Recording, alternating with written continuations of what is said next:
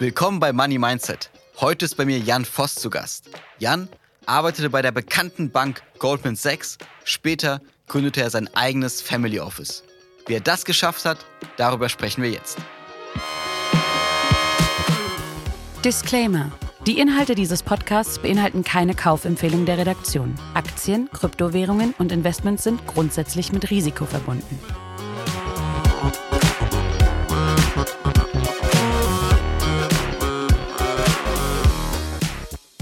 Hallo Jan. Hallo, vielen Dank, dass ich da sein darf. Jan, wie oft wirst du eigentlich darauf angesprochen, dass du bei Goldman Sachs gearbeitet hast? Sehr oft tatsächlich. Äh, lustigerweise jetzt im tagtäglichen Berufsleben ein bisschen weniger. Aber jedes Mal, wenn ich mit irgendeinem Student oder einer Studentin spreche oder auch irgendwie meiner alten FH ein bisschen aushelfe, jedes Mal habe ich die Frage so, Jan, muss man bei Goldman wirklich so viel arbeiten? Also die Frage, das Gefühl, jedes Mal Frage Nummer eins in so einem Gespräch. Was sagst du auf die Frage? Also bei mir war es tatsächlich, ich sag mal, für Goldman-Verhältnisse human. Wie du weißt, ich war ja nicht im Investmentbanking, sondern ich war im Wealth Management und man hat es ja auch gesehen, dem Artikel bei euch auf der Website. Ich sag mal so, meine Arbeitstage waren meistens so 12 bis 14 Stunden. Am Anfang eher die 14 Stunden, zum Ende hin meiner zwei Jahre eher 12 Stunden, was jetzt natürlich auch kein 9-to-5-Job ist, aber so, ich sag mal, mit Mittagspause und Kaffeepause schon eine, ich sag mal, überwindbare Zeit, wenn man so ein Berufsleben anfängt. Bevor wir weitergehen, du hast gerade selbst angesprochen, der Artikel bei uns, das will ich auch noch gesagt haben. Du schreibst ja auch für Business Insider seit neuestem, also irgendwie ein paar Artikel im Monat über deine Arbeit als Vermögensverwalter. Stichwort Goldman Sachs. Warum denkst du, woher kommt diese Faszination, dass immer die Leute dich fragen, wie war es da wirklich? Arbeitet man wirklich so lange? Warum denkst du, was interessiert die Leute so daran? Das ist eine gute Frage. Ich glaube, das ist so ein bisschen dieser Goldman Sachs-Mythos, so Finanzkrise 2008 mit so Goldman als Weltherrschaftsbank. Da gab es ja diesen berühmten Artikel, ich glaube, es war Rolling Stone oder sowas, mit so Goldman Sachs, The Vampire Squid on the Face of the Earth. Ich glaube, seitdem denken die Leute halt immer so, okay, was hat GS alles gemacht? Was waren so die aktuellen Skandale, die es irgendwie gab? Natürlich in der Finanzkrise, wenn man schaut, was es an strukturierten Produkten gab. Auch diese etwas ungeschickte Sache, was da in Malaysia passiert ist mit dem Staatsfonds, ähm, dass die Leute, glaube ich, einfach denken, so, das ist halt die Weltherrschaft Wirtschaftsbank, die die Welt bewegt. Und ich sag mal, wenn man dann der ambitionierte BWLer ist, der sich viel durchliest und irgendwie die Welt erobern möchte und viel Geld verdienen möchte, gerade irgendwie frisch Wolf of Wall Street geschaut hat, dann klingt es natürlich super so, boah, total geil. Ich fange da als Student, arbeite 16 Stunden am Tag und dann mit 25 kaufe ich mir meinen Porsche. Die Realität ist natürlich dann manchmal die bisschen äh, andere, sagen wir mal so. Aber ich glaube am Ende, so wie wahrscheinlich andere Leute denken, so fasziniert sind mit irgendwelchen Sportlern oder fasziniert sind mit irgendwelchen Milliardären, so Elon Musk und Co. Ich glaube, so für die Leute, die sich oder Studenten, die sich für die Finanzwelt interessieren, ist da Goldman Sachs sicherlich die naheliegendste Parallele, auch wenn es noch fünf andere Banken so gibt, die genau das Gleiche machen, aber vielleicht ein bisschen weniger in der Presse sind. Du sagst, die Realität ist ein bisschen anders. Wie, wie ist denn die Realität? Also du hast gerade selbst erzählt, wie viel du da gearbeitet hast, aber wie sieht so ein Arbeitsalltag aus, wenn du bei dieser Bank arbeitest? Absolut. Also wie gesagt, meine Einschätzung natürlich immer aus meinem eigenen, aus meiner eigenen Arbeit im Wealth Management, also im Investment Banking, worüber wahrscheinlich viele Leute auch oder wovon viele Studenten träumen, ist wahrscheinlich noch mal ein bisschen anders. Aber ich sag mal, bei mir im Wealth Management, wie ich es eigentlich immer gerne beschreibe, und das ist auch tatsächlich gar nicht böse gemeint, äh, ich sag mal so, das Kerngeschäft, wie man im Wealth Management arbeitet, ist fundamental eigentlich genau das gleiche, was man vielleicht erlebt, wenn man hier im Land zur Deutschen Bank oder zur Sparkasse geht. Am Ende ist es das Ziel, dass vermögende Personen, bei der Deutschen Bank vielleicht weniger vermögend als die Leute, die zu Goldman kommen, am Ende zu dir kommen und beraten werden möchten und gut geholfen, also gute Hilfe be bekommen möchten in ihren Finanzthemen. Und ich sag mal, die Grundschritte sind genau die gleichen. Dann analysiert die Ziele der Leute, äh, die Wünsche der Leute, die Erfahrung der Anleger und versucht am Ende letztendlich Portfolios zusammenzustellen von Produkten, die am Ende diesen Kunden erhelfen, ihre Finanzziele zu erreichen. Bei Goldman ist es natürlich etwas anders als der Sparkasse, dass natürlich bei der Sparkasse du vielleicht, ich sag mal, den Aktienfonds bekommst. Äh, bei Goldman allein wegen den Vermögen, die dort verwaltet werden, sind die Summen wahrscheinlich nochmal etwas andere. Äh, die Summen sind etwas andere und dadurch natürlich auch die Produkte etwas andere, also auch der das Sortiment an Produkten, das einem Kunden bei Goldman Sachs zusteht, ist sicherlich noch mal ein bisschen breiter. Aber ansonsten fundamental, also wenn jemand ganz plain vanilla simpel anlegen möchte und sagt, ich möchte eigentlich nur in Aktien, ETFs investieren, dann kann es gut sein, dass du letztendlich die gleichen Produkte wie bei der Sparkasse bekommst, wie bei der Deutschen Bank bekommst. Aber drumherum natürlich dieser Mythos Goldman Sachs oder auch in der Arbeit im Day-to-Day, -Day, da ist natürlich noch mal viel mit dazu. Letztendlich ist es eine globale Investmentbank, super vernetzt.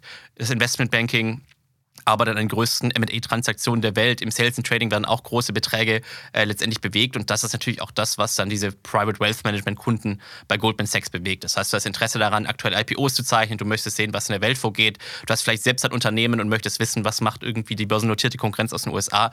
Das wird eben alles letztendlich den Kunden zugänglich gemacht. Und ich sag mal, diesen Kundenservice zu liefern, diese Portfolios zu verwalten oder natürlich, bevor es überhaupt Kunden werden, diesen potenziellen Neukunden diese Sachen zu präsentieren, das waren so die Themen, die mich damals im Day-to-Day day beschäftigt haben. Plus natürlich nochmal die ganzen Themen drumherum, die so notwendig sind äh, in der Finanzbranche, operative Themen, regulatorische Themen äh, und eben auch, ich sag mal, unternehmensinterne Themen, mit denen man sich da auseinandersetzt. Wenn du jetzt zurückschaust auf deine Zeit bei Goldman, was waren denn so die Dinge, die dir am meisten Spaß gemacht haben? Ja. Ähm, die Anekdote, die ich da immer gerne ein bisschen erzähle, ist tatsächlich mein Weg, wie ich eigentlich zu Goldman gekommen bin.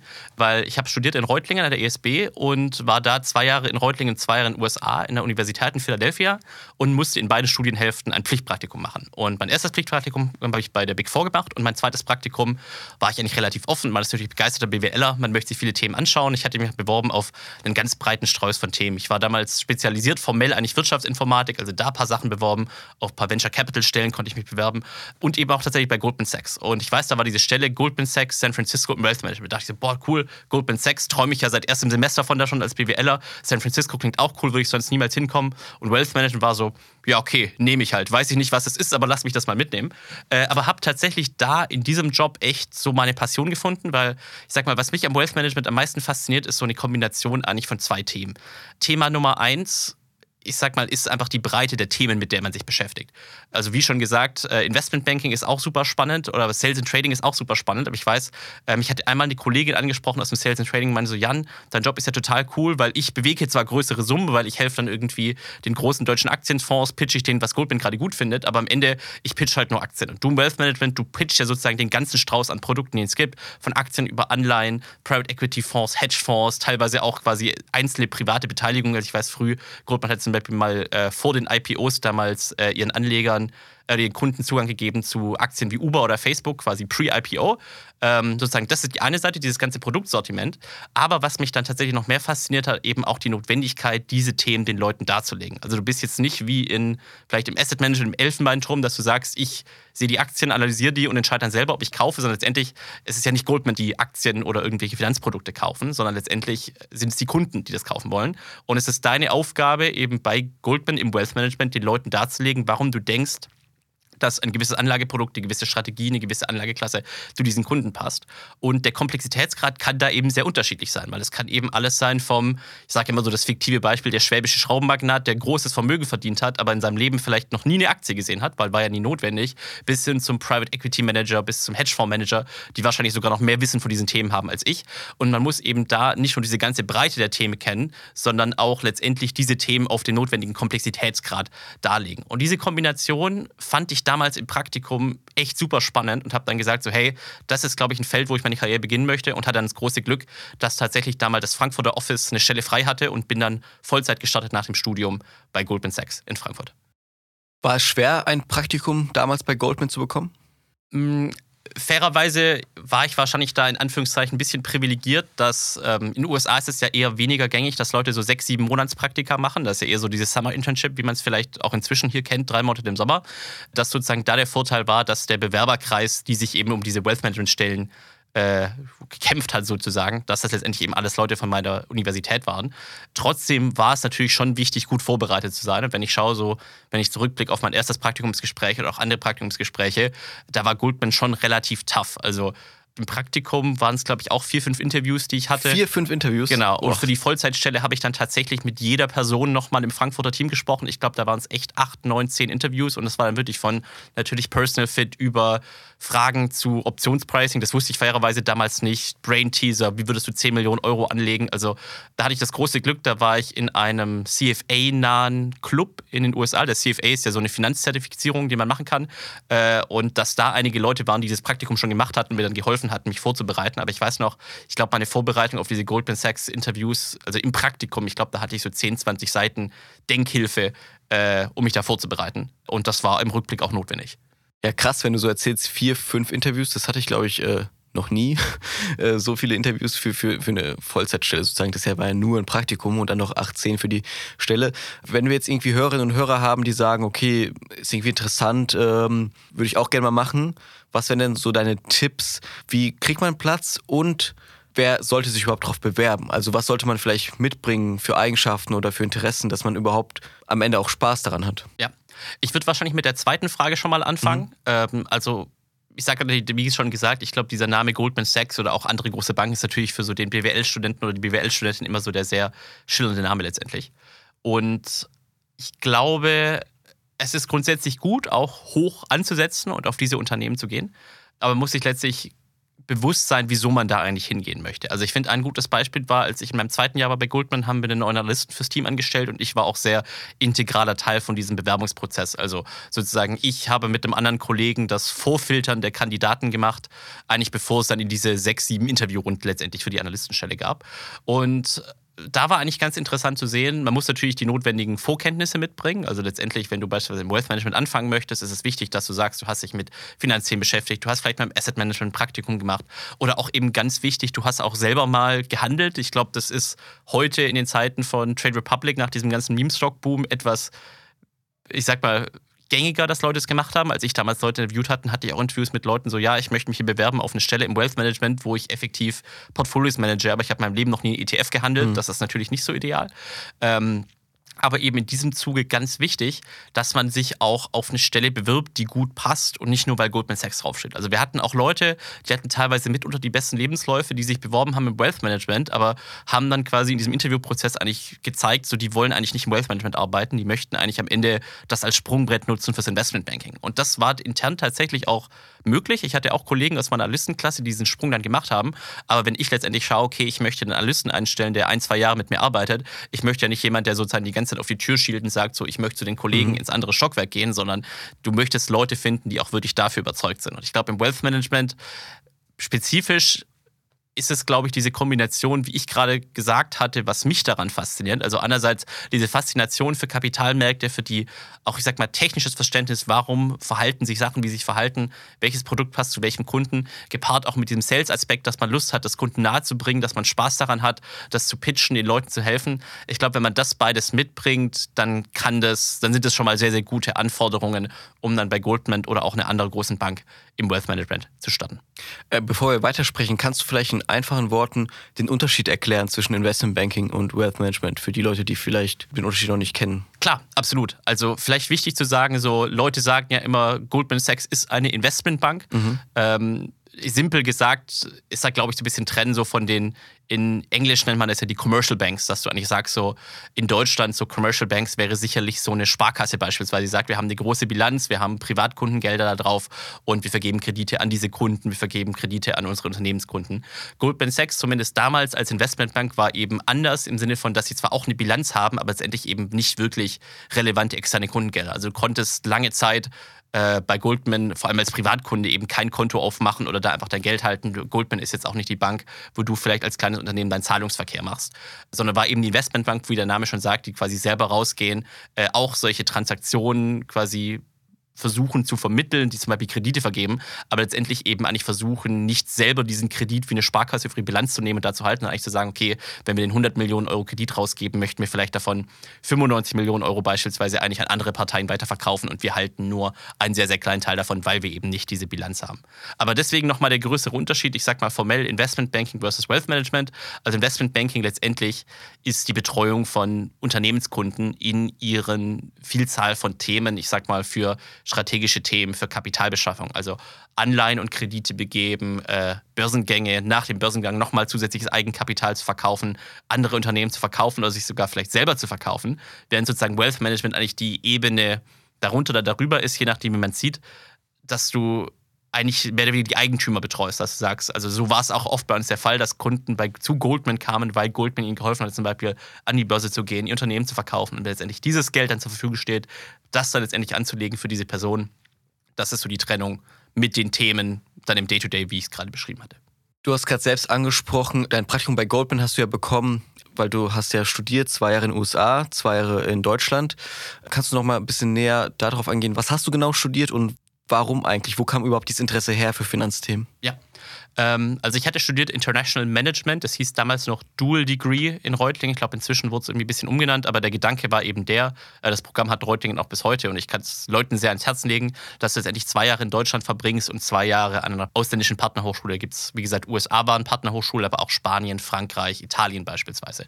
Ähm, in Reutlingen war das relativ klassisches BWL. In Reutlingen hat man auch bedingt nur einen Schwerpunkt. Das ist eben das sozusagen Bachelor-Grundstudium.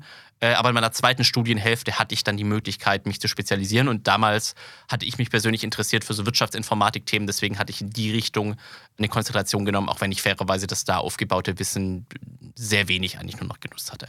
Ähm, wieso BWL? Meine erste unternehmerische Tätigkeit war in der 12. Klasse, als wir äh, als Teil vom Wirtschaftskurs eine Schülerfirma gegründet hatten. Da haben wir eine Schülerfirma gegründet, die hat Kochbücher verkauft. Und ich war zuerst der Marketingchef und dann unsere Lehrerin, die mich damals viel gepeitscht hat. Also die hat mich auch Goldman-Stunden arbeiten lassen für diese Schülerfirma, lustigerweise. Äh, die hat dann irgendwann einen CEO rausgeworfen und gesagt, Jan, du wirst jetzt CEO. Also da quasi schon. Sie hat das sehr ernst genommen. Oder war das, war das eine echte Firma? Oder? Also es ist also eine Schülerfirma. Also wir haben wirklich ich sag mal natürlich in Anführungszeichen, Geld gemacht. Also wir haben diese Kochbücher. Also es gab wirklich ein Produkt. Es sozusagen. gab ein Produkt, das habe ich auch noch daheim stehen. Also wir haben dieses Kochbuch tatsächlich eben konzipiert, produziert und dann auch verkauft. Äh, und wir haben dann auch tatsächlich Aktien ausgegeben für die ähm, quasi für das Unternehmen, um Kapital mhm. einzusammeln. Ich glaube, es waren irgendwie 1000 Euro, also 100 Aktien a 10 Euro. Haben lustigerweise damals auch, wie man das halt so macht, wir haben irgendwie Aktien verkauft an Cem Özdemir, damals noch an den baden-württembergischen Ministerpräsidenten, ich glaube, Herrn Mappus war es, also lustige Geschichte. Äh, und tatsächlich am Ende dann auch sozusagen Gewinn für diese Schülerfirma erwirtschaftet, die Aktionäre. Ich glaube, am Ende, wenn man das Geld zurückhaben wollte, aber es haben natürlich uns am Ende dann die ganzen Eltern und Freunde geschenkt. Ich glaube, am Ende war die Aktie so 15 Euro wert nach einem knappen Jahr. Also da schon der erste gute Wie viele Bücher habt ihr verkauft?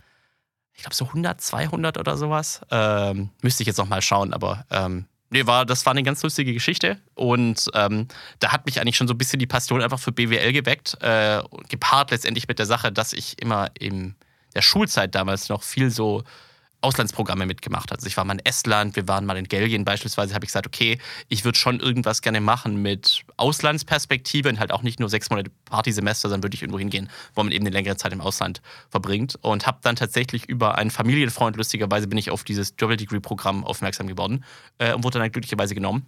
Und ja, so, the rest is history.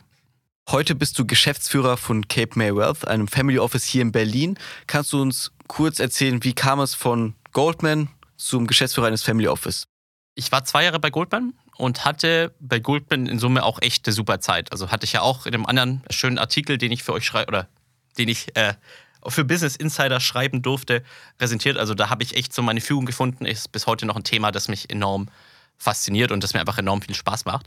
Aber letztendlich, was man eben wissen muss, Wealth Management, eben wie viele andere Dinge, ist einfach ein Vertriebsjob. Natürlich am Anfang war ich in den zwei Jahren viel aktiv oder hatte ich die ganzen zwei Jahre sehr viel so auf der Portfolio-Management-Seite aktiv, also Kundenportfolios managen, die passenden Produkte suchen, Research finden letztendlich. Aber natürlich die Perspektive bei Goldman ist immer, dass man sogenannter Private Wealth Advisor wird, also effektiv der Relationship Manager, der Kundenberater.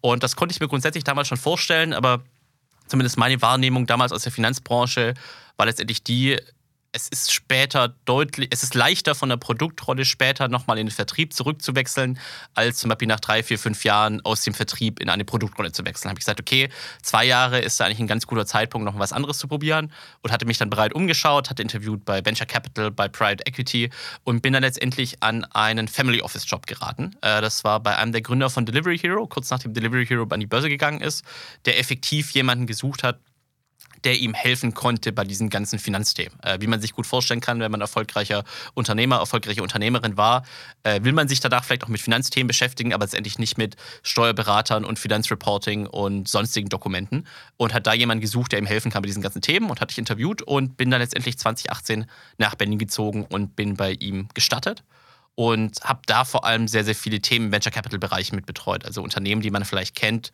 Äh, wir hatten eins von diesen Kickscooter Startups mitgegründet. Das hieß damals Cirque. Das haben wir in die USA verkauft an Bird.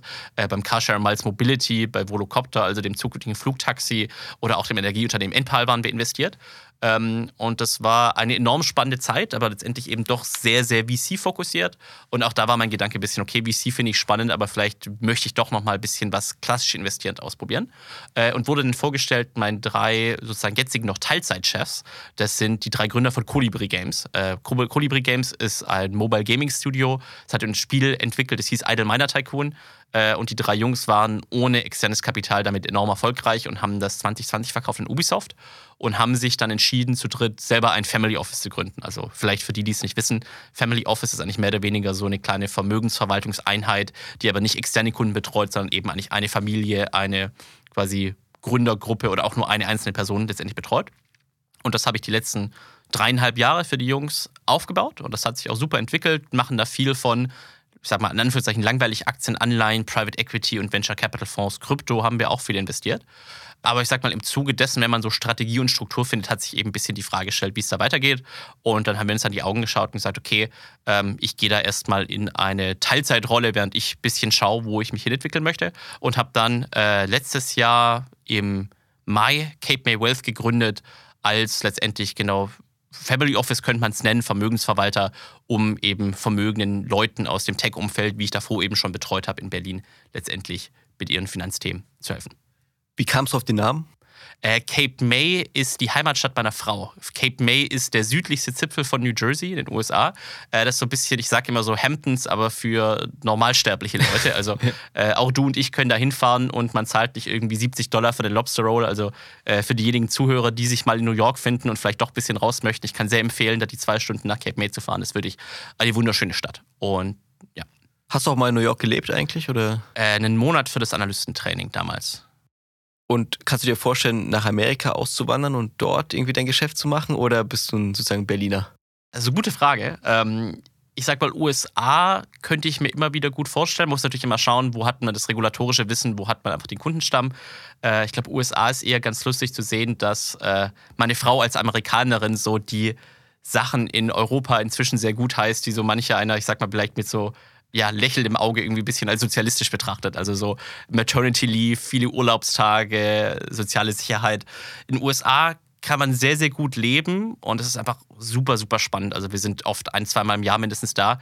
Ähm, aber man braucht natürlich noch mal deutlich mehr Vermögen, um dort, ich sag mal, komfortabel und sicher leben zu können. Also ich möchte es nicht ausschließen, aber den Moment bleiben wir auf jeden Fall mal in Berlin.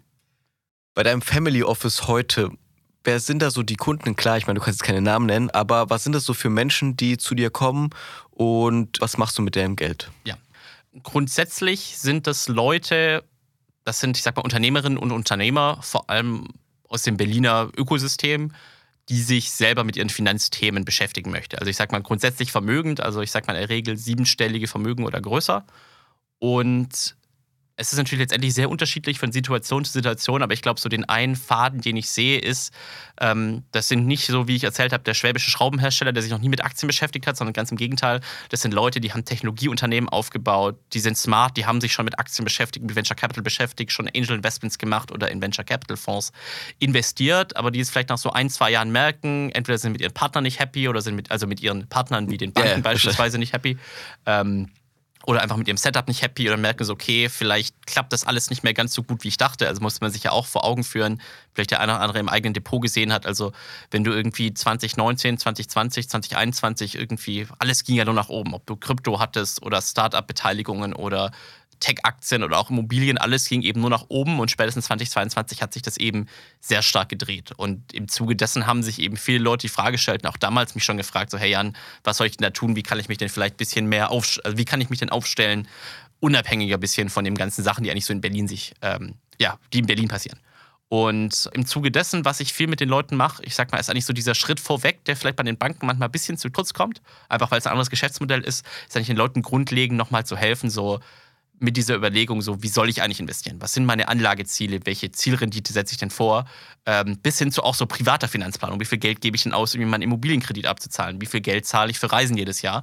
Um da den Leuten wirklich einmal zu helfen, so hey, das ist hier wirklich bis ins kleinste Detail analysiert, bis hin zum Anteilspreis oder den speziellen rechtlichen Terms von der Startup-Beteiligung, wie du aufgestellt bist. So, was ist der Gesamtüberblick von deinem Vermögen? Wie auf Basis der Sachen, die du schon gemacht hast, wie entwickelt sich dieses Vermögen über die letzten fünf Jahre? Also so Cashflows, wie viel Geld geht in Venture Capital, wie viel Geld geht eigentlich effektiv raus, weil du es ausgibst. Und dann letztendlich zu schauen, okay, war den Leuten überhaupt bewusst, was sie da eingehen? So haben sie vielleicht auch mehr Runway, also Geld für ihr Leben, als sie gedacht haben? Passt das alles so von den Zahlen her?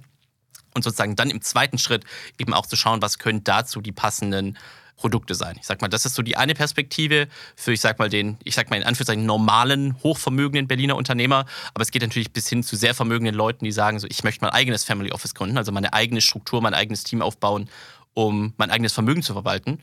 Und auch solchen Leuten helfe ich dann, diese Strategie aufzubauen. So macht ein Family Office überhaupt Sinn, was die Anlagestrategie bis hin den Leuten dann zu helfen, die richtigen Partner oder sogar Angestellten zu finden, um solche Strukturen selbst aufzubauen, wie ich das jetzt zweimal bisher gemacht hatte.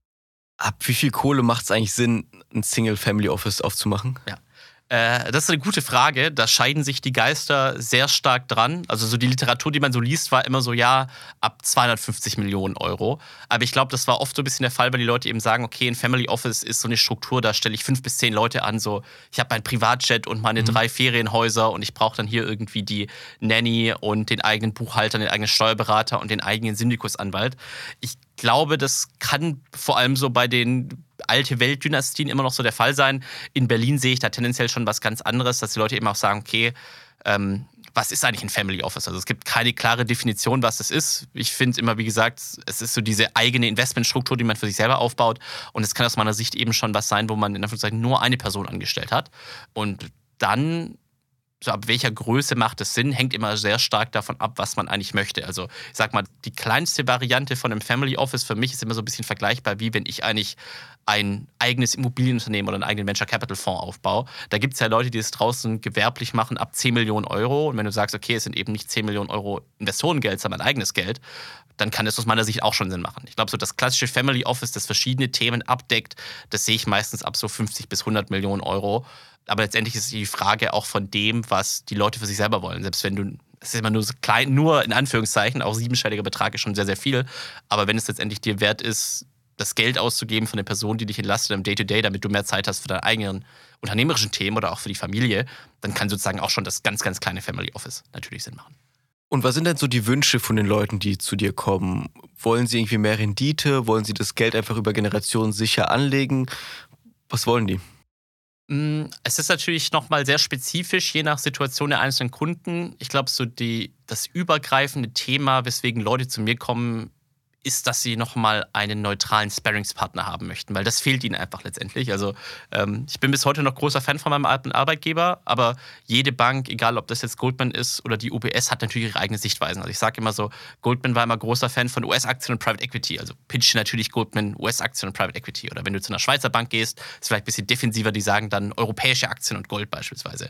Und das ist alles, da gibt es kein richtig, da gibt es kein falsch, aber weil natürlich du jemand bist, der sich nicht wie ich tagtäglich mit dem Finanzmarkt auseinandersetzt, kann es natürlich schwierig sein, das einzuschätzen oder einzuordnen. Weil grundsätzlich, ich bin auch jemand, der ist sehr begeisterungsfähig bei solchen Finanzmarktthemen. So alles klingt grundsätzlich mal spannend, aber man muss sich eben die harte Frage stellen, so was passt eigentlich zum Kunden, was passt zu mir? Und da einfach nochmal jemand zu haben, der so kritisch und neutral auf Themen draufschaut und sagt so, ja, die Bank pitchte das, aber du musst halt noch im Hinterkopf behalten, so, so wie ein x Prozent daran oder sie wollen das noch mit dazu haben oder das hast du dann vielleicht vergessen bei der Anlageallokation. Also dieser neutrale Sparringspartner, der ihnen nicht nur was erzählt, weil er dafür Geld bekommt, äh, weil, also ich verdiene mein Geld nicht daran, dass ich Leuten Produkte verkaufe, sondern ich werde nur vom Kunden bezahlt. Und das hilft den Leuten eben enorm, weil die wissen letztendlich so, ich kann Sachen differenziert betrachten, ich muss es nicht schwarz-weiß betrachten. Und ich glaube auch kein Anlagethema ist wirklich schwarz-weiß. Also manche Sachen machen für manche Kunden sind, andere wieder nicht. Da letztendlich jemand zu haben, der ihnen hilft, diese Sachen kritisch zu betrachten, kritisch zu hinterfragen, das ist so das übergreifende Thema und geht dann eben in Themen rein wie die Anlagestrategie, die Anlagestruktur oder auch den Aufbau von Family Das war Teil 1 unseres Interviews mit Jan. In der nächsten Folge sprechen wir detaillierter über seine Investmentstrategie und er verrät seine besten Tipps für euch. Ich bin Leo Ginsburg, bis zum nächsten Mal.